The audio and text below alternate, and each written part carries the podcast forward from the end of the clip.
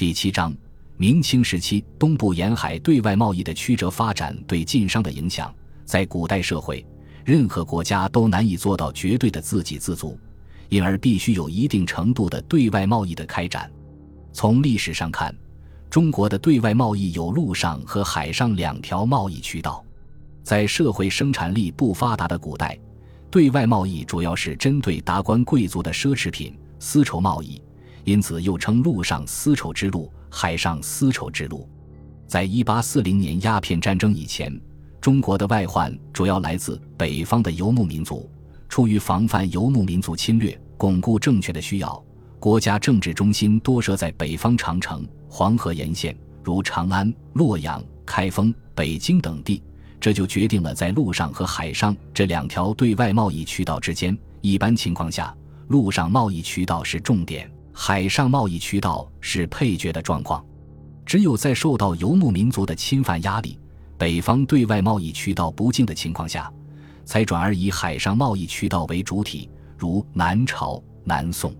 因此，从中国古代历史一八四零年以前来看，当大一统的中央政权巩固时，往往是陆上对外贸易渠道发达，海上贸易渠道次之。反之，当大一统的中央政权力量变弱时，则会逐渐转向以海上对外贸易渠道为主；而在偏安政权，如定都南京、杭州等时期，则是典型的海上对外贸易渠道发达。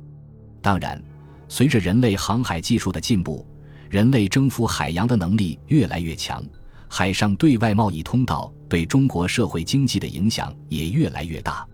清康雍前时期，随着中原地区生产力的进步、商品经济的发达以及热兵器、火炮威力的巨大，再加上清政府开明的民族政策，侵扰中国历史几千年的北部边疆问题得到近乎彻底的解决。而与此同时，来自海上西葡和。英等西方殖民者扣关的压力却越来越大。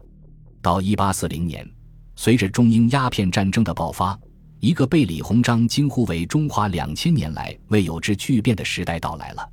从此，中国民族开始了以海上贸易带动国内经济发展、与世界市场连为一体的新时期，而海患也由此进入中国政府的视野，成为必须高度重视的问题。这改变了中国历史上一贯重边患。政治中心和经济重心分离的地域分布格局，